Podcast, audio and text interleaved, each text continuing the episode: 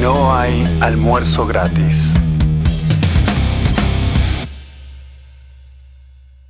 Hola, hola gente, ¿cómo están ustedes? Espero que muy bien. Leandro, nos vas a contar hoy tu épica batalla contra el coronavirus. ¿Cómo derrotaste al coronavirus? Ah, ¿de eso va a ser el programa? Pensé que iba a ser otro.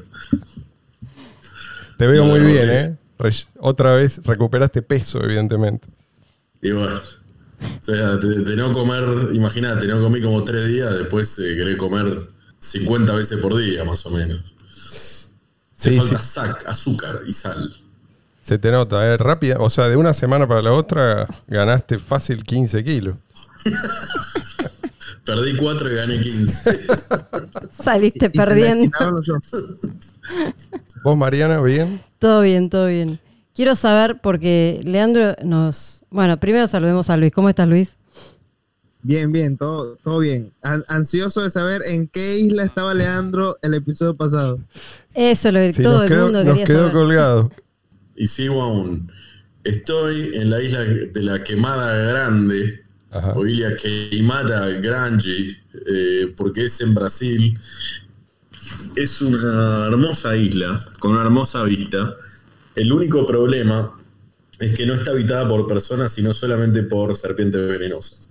Ah, bueno. Así que, pero tiene como 430 mil metros. Si alguien quiere visitar, que venga preparado, algún antídoto, eh, alguna pistola. Y bueno, realmente la vista es eh, paradisíaca. O sea que allá es donde escapa la gente de Brasil y deja abandonada a la suegra. Sí. Y en cualquier momento los venezolanos lo van a ver también como una opción. Pero bueno, lo- los invito a todos a, a ver eh, Ilia Queimada Grande eh, y a deleitarse con sus paisajes y sus víboras.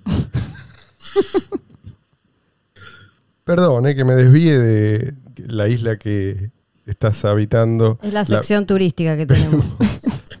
¿Hay Es hotel? lo mismo, Ahí, no tenés una piedra. Escúchame, eh, hay los, los buenos Marcelo que siempre habla de las inversiones. Los buenos inversores tienen que arrancar de cero en el lugar donde no hay nada. Tal cual. Pones un hotel acá. y, bueno, seguramente primero vas a ir a pérdida. ¿Cuánto es un, Si sobrevivís. Solo se puede crecer. sí, bueno. detalle. no te puede ir, pero digo, ¿hay, hay seres humanos? No. No, no, no, no. Por ahora. Pero quizás vos pones un hotel, pones un resort, casino, qué sé yo. Como hizo Alan Sí. Faena en su momento. Claro, y quizás viene, viene la gente por acá, no sabes. Todo vidriado. Seguramente es barato. para una especie de domo gigante para que no te piquen las bichas. Perdón. Permítame pasar al tema de hoy. Es un tema que me fascina a mí, el de las revoluciones. Vos podés decir lo que quieras de los revolucionarios del pasado, de los que encabezaron en su momento la Revolución Francesa, la rusa o cualquier otra de estas revoluciones que reemplazaron un régimen por otro, ¿no? En general para peor o, o mucho peor, yo diría. Mm. O sea, podés decir que sus ideas eran horribles, que fueron responsables de gran cantidad de sufrimiento innecesario, todo eso es cierto. Pero hay algo que no se puede negar. Y es que estos tipos tenían convicciones. Y tuvieron el coraje de poner a prueba sus ideas. Y yo a veces me pregunto, ¿se puede decir lo mismo de los libertarios hoy? Y pregunto esto porque nosotros no solo tenemos las ideas correctas, tenemos ahora también las herramientas para poner esas ideas en práctica, ¿no? Y sin necesidad de matar a nadie, sin necesidad de derramar la sangre de nadie. Pero yo veo que tendemos a ser derrotistas, ¿no? Nos gusta decir, esto, esto no tiene arreglo, ¿eh? al estilo Leandro. Es como que sentimos una especie de, de placer perverso al decir este tipo de cosas, ¿no? Nos gusta quejarnos en las redes sociales, como hace Leandro constantemente. No sé si lo sigue haciendo o ahora ya maduró, pero eh, de los impuestos, de la deuda pública, ¿no? De lo mala que es la intervención estatal en general. Y digo yo, me dirijo a todos. Yo digo que también, además de los derrotistas, también hay un grupo que son los cobardes, eh, que van por otro lado, ¿no? Es a ver, otra los rama. tibios, o sea, los que O sostienen tibios. una. Que son libertarios, pero solo de nombre Claro. y a la hora de. de la boca para afuera. Claro. Falta que digas como Leandro también, ¿no? No, no, no, no. No lo he dicho. Ok. Yo, yo creo que yo creo que Leandro sigue quejándose. La cuestión es que de- desde que le pusieron la vacuna solo escribe en ruso, entonces no, no sabemos qué es lo que escribe. Entendemos lo que dice. Yo no me quejo más en las redes sociales, cada tanto pongo algo, pero no sirve para un pomo, Está así bien, que, o sea, está bien, es- está bien. Es una etapa superada entonces. Sí, Digo, absolutamente. pero superada por qué? ¿No sería mejor, digo yo, usar los medios que tenemos hoy, que tenemos a nuestra disposición, para neutralizar la intervención estatal? En la medida de nuestras posibilidades, obviamente. ¿no? Hoy es más fácil que nunca. Realmente es más fácil que nunca avanzar hacia, hacia una economía voluntaria. O sea, una economía no solo voluntaria, sino totalmente resistente a, a la coacción.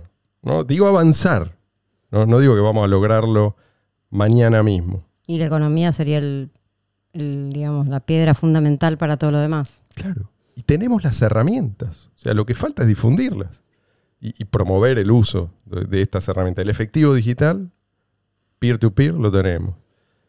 Canales de comunicación cifrados, existe. Plataformas de intercambio descentralizadas, están también. Algunas están en construcción, otras, digamos, ya son funcionales.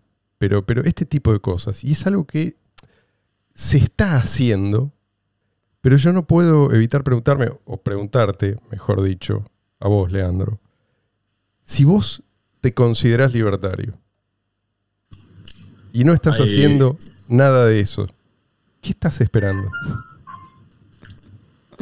¿Puedo responder? Adelante.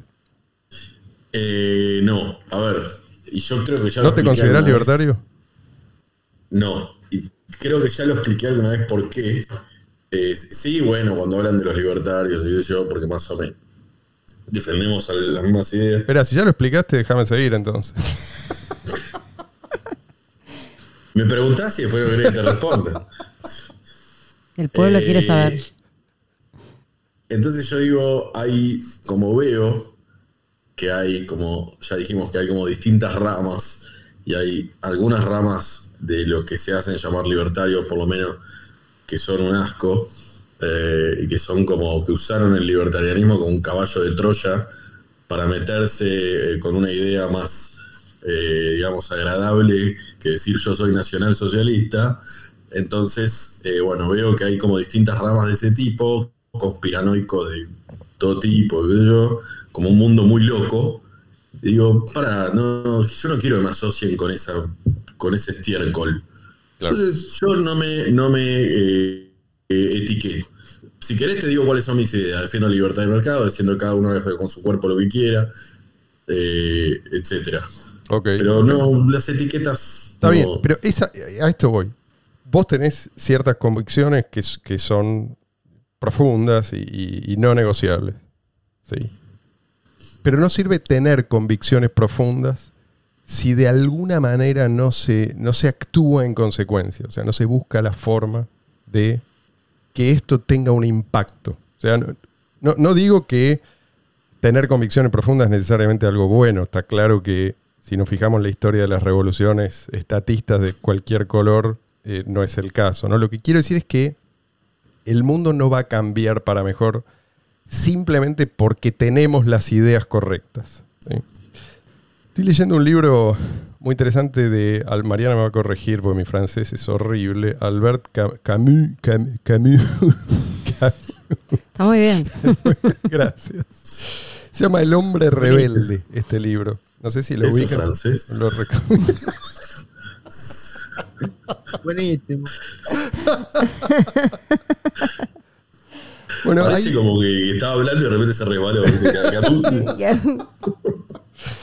ahí el tipo señala una diferencia entre los primeros revolucionarios modernos y los revolucionarios del siglo XX. O sea, vos lees los textos de los líderes de la Revolución Francesa, Robespierre, Saint-Just sobre todo, y parece realmente estás leyendo el, manifiesto de un teólogo, de un teólogo antiguo, ¿no? Los tipos hablan constantemente de la virtud, de purificar la sociedad. Hablan en estos términos. Y sí, ahora sabemos que, que, eran unos delirantes y mucha gente, ojo, mucha gente lo señaló en su momento. Pero yo digo, no tanto eran delirantes por esto que acabo de decir, como porque ellos creían encarnar de alguna manera la voluntad popular.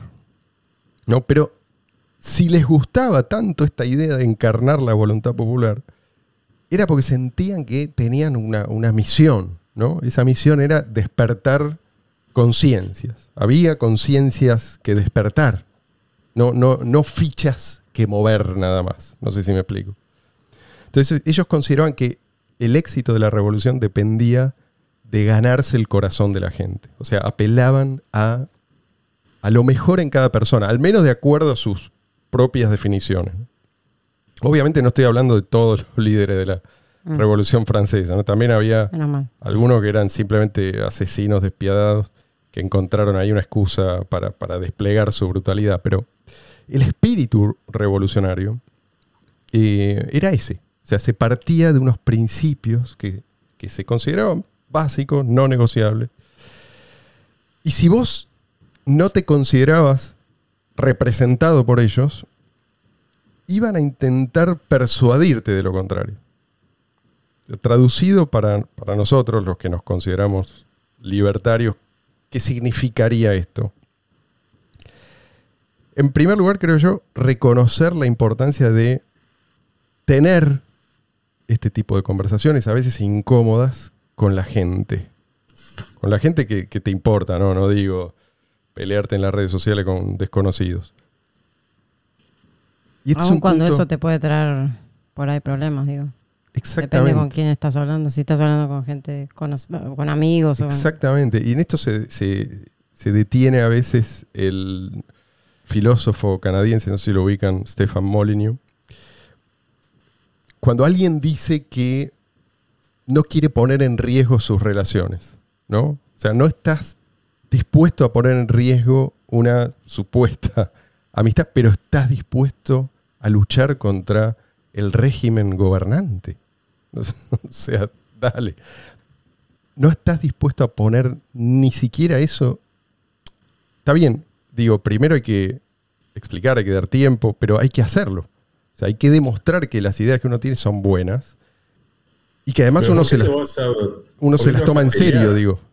¿Qué? ¿Por qué, te, por qué te vas a pelear con un amigo, o sea, por discutir sobre temas, eh, asuntos relacionados con, con economía o política? O sea, no, no entiendo, eh, o, o sea, podés mantener a tu amigo y, y luchar contra, contra, digamos, las arbitrariedades o la, la opresión de un gobierno. ¿Tendrías un amigo nazi?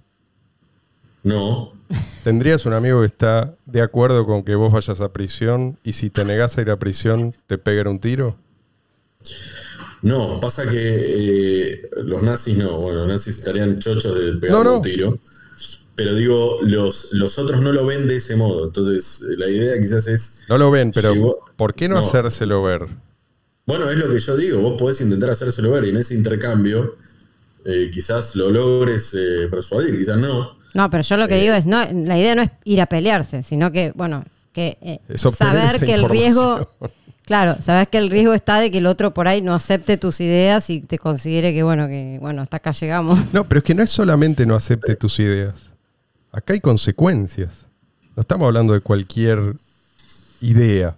¿sí? O sea, si te dicen que seguir tu conciencia es un crimen y que tenés que estar preso o, muerto, aunque no hayas agredido a nadie ni tengas la menor intención de agredir, de- agredir a nadie vos, entonces tenés que reconocer que tu relación con ellos no es mejor que la relación que tenés con el Estado.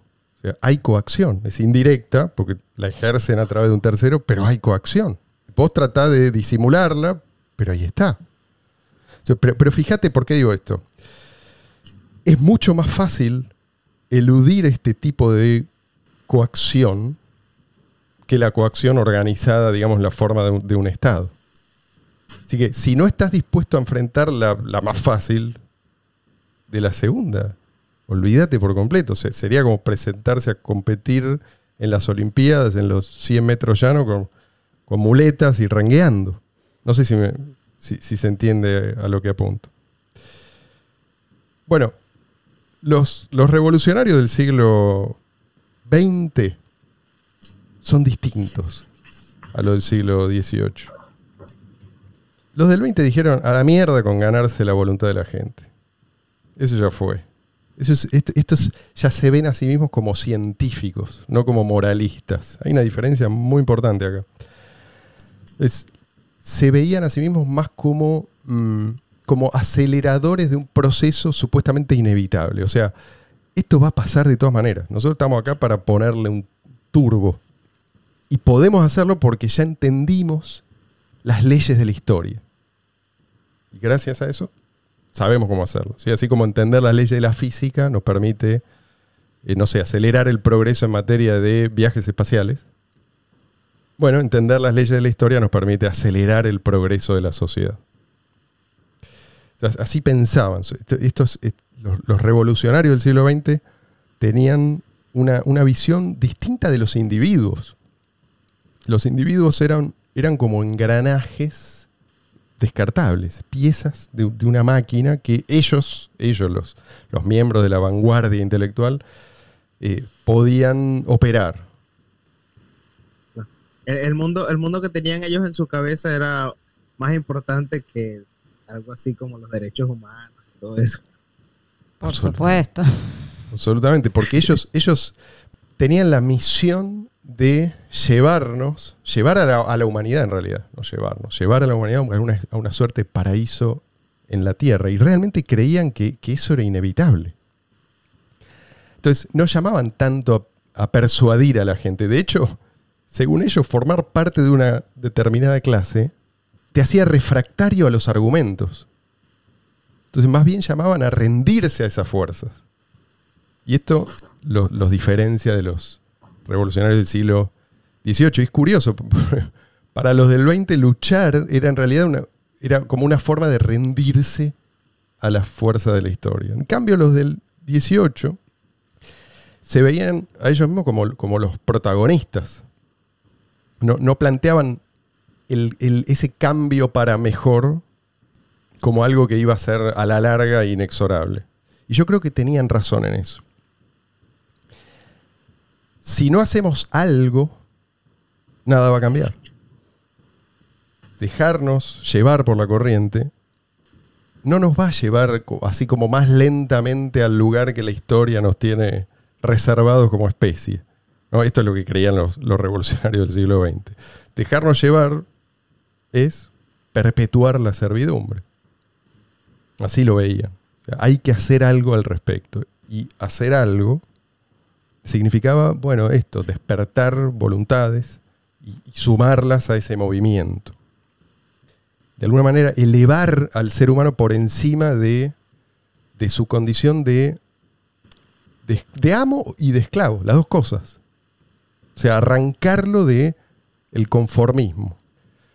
O desafiar la idea de que somos el producto de factores históricos totalmente determinantes y, que tenemos que aceptar simplemente lo que nos tocó. Ante esta posición conformista, digamos, ellos oponían la idea de justicia. Y para ellos la justicia, mm, digamos, no, no se iba a alcanzar sin un esfuerzo consciente. Aunque el esfuerzo eh, fuera de unos pocos quizás al principio, ¿no? Pero, esos pocos tenían, a su modo de ver, una enorme responsabilidad. Y, eso es lo que los motivaba a ganar influencia en su sociedad. Los del siglo XX, en cambio, no buscaban elevar a la, a la persona singular, sino rebajarla. ¿no? Digo, al ser humano concreto. Sea, rebajarlo a esa condición de pieza descartable o, o de- o de, como de residuo de ese, de ese proceso que supuestamente iba a acabar con la dominación, con las desigualdades, con, con la infelicidad, etcétera, etcétera. Homogeneizar a la población, digamos. No es elevar alguna característica, sino que todos sean igual de achatados. Sí, pero igualmente tuvieron éxito, por más que se hayan interesado menos, quizás poco menos, en convencer uno por uno, digamos, convencían quizás más de, de masas, Mm. eh, pero convencieron, ¿no? No es que solamente duda. metieron un dictador Sin duda. eh, eh, y, y- y mató a todos y a través del miedo, bueno, se impuso, ¿no? O sea, convencieron a un montón, todos, los nazis, eh, los comunistas en, en los países donde estuvieron, fueron muy populares. Sí, el manifiesto comunista es, es un libro, o sea, busca persuadir. Y hoy en día es- Mi lucha también, también lo es. El manifiesto comunista es manual, eh, es libro de texto de muchas universidades. Claro. Sí. Pero ellos no veían, ellos veían un proceso independiente de la voluntad individual. Y creían sinceramente en que esto se daba de manera automática. O sea, lo miraban con impaciencia porque es esa máquina que supuestamente ellos, ellos solos entendían a la perfección y ellos solos podían operar, no, no se comportaba como ellos habían predicho pero creían o creyeron durante mucho tiempo, algunos siguen creyendo en eso. Y, y si no se comportaba como ellos habían predicho, era simplemente porque no era un- una máquina. La sociedad no es una máquina, no es, no es una, una máquina muy, pero muy compleja.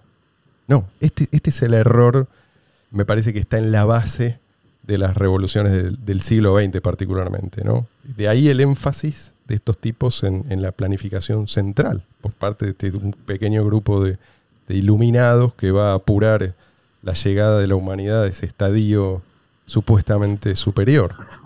Planificación central y planificación de asesinatos a mansalva Sí. de aquellos que Es no se adaptaban. No, no, no No cierra sin, no cierra Lo que no sin, lograban- sin genocidio, no cierra. Lo que no lograban con la propaganda, lo lograron con el miedo y el, o sea, aplicando el miedo y el terror. Invirtieron tanto en armas como en propaganda. Los otros por ahí invirtieron más en propaganda. Es Este, que va, es que va de la mano. Si vos eh, en Cuba, no sé, mataban a un empresario con un, entre comillas, Mm. juicio con el Che Guevara poniendo las piernas arriba de la mesa, siendo fusil en lo que era el juicio, más o menos. Este, y, y vos de- hacías propaganda además de eso, demonizabas a ese tipo que estaba este, que tenía un campo y que de repente estaba, solo por tener un campo y negarse a entregárselo, eh, que estaba con, con la venda y siendo fusilado, y la gente se creía que ese tipo estaba bien, bien muerto. O sea, es como que a veces incluso las dos cosas, el miedo y la propaganda iban de la mano. sí, sí. Bueno, ya sabemos cómo terminó realmente esa historia, pero también sabemos por qué. ¿no? Y este es, este es el aporte, me parece, eh, fundamental de los libertarios. Lo que quiero decir es que no es que fracasaron a la hora de aplicar unas ideas maravillosas, es que las ideas que tenían eran pésimas. Y esto tampoco significa que una vanguardia intelectual es algo necesariamente malo. Pero si esa vanguardia intelectual abraza teorías disparatadas, que cosa que pasa a menudo, bueno, Dios nos libre y nos guarde. En general, más que una vanguardia intelectual que nos salve, Por lo, favor, que, no. lo que necesitamos es algo que nos salve de La vanguardia la- intelectual. la vanguardia intelectual. Dios nos libre de la vanguardia intelectual. Y lo que nos salva son las relaciones precisamente voluntarias que supimos cultivar. No hay que olvidar que el Estado siempre depende en alguna medida del mercado, del margen que, que deja a las interacciones libres y voluntarias entre las personas. Los gobernantes nunca pueden asfixiar al, al mercado por completo porque se quedan sin nada, ellos mismos. O sea, aún en los casos más extremos, o sea, si la gente no muere de hambre masivamente en, no sé, Corea del Norte, en este momento, es gracias a que el mercado sigue funcionando, aunque más no sea en los intersticios del sistema. Pero nuestra misión no tiene que ser eh, voltear al Estado como si se tratara de una, de una entidad monolítica eh, externa, ¿no? Porque todo está infiltrado por el estatismo hoy en día. O sea, la educación, el ambiente cultural, el, el marco institucional, hasta las guarderías. Es- hay guarderías estatales. Los medios de comunicación. los medios de comunicación. Entonces, nuestra misión tiene que ser, digo yo, ampliar esos intersticios. O sea, que, que las grietas del sistema se sigan extendiendo hasta que crujan las estructuras que de todas maneras ya están podridas. ¿no? Es- esas estructuras que desde chiquititos nos enseñaron a reverenciar. Recién ahí la gente va a empezar a dudar. No antes. ¿Y después qué? Esa es la pregunta que muchos nos hacen, ¿no? Y la gente se va a adaptar, la gente se adaptó a tantas cosas a lo largo de la historia y sobre todo de la prehistoria, ni hablemos, ¿no? Mm. O sea, no nos preocupemos por la gente. La gente siempre se adapta.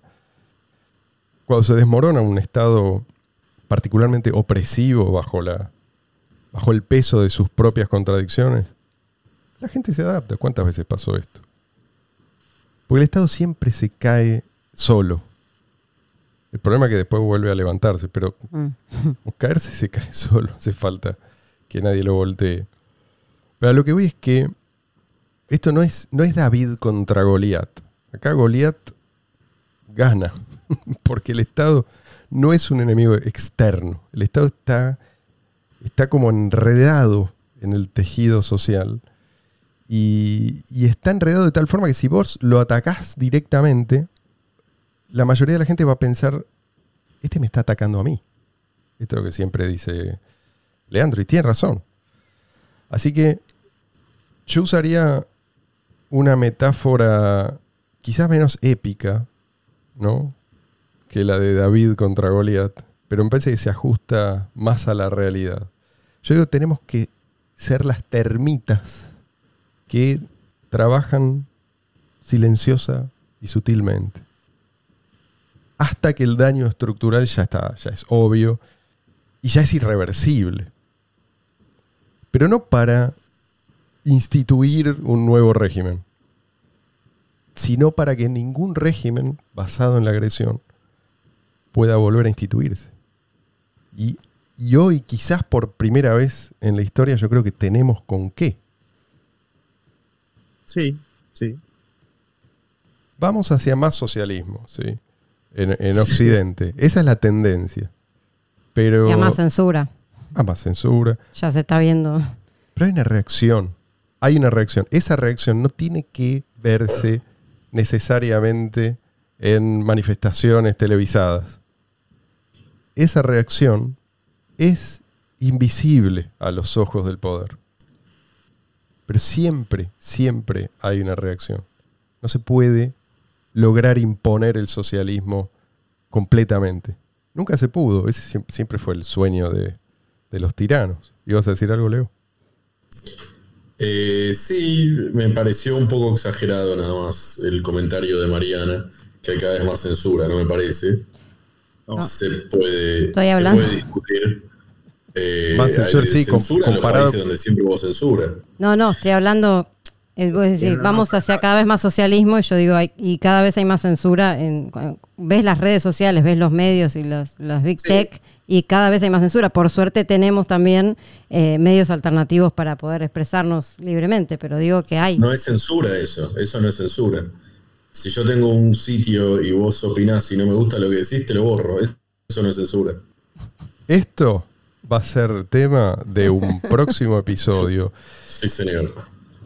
Porque hay mucho que decir al respecto. Espero gente que tengan un buen día. Nos veremos la semana que viene.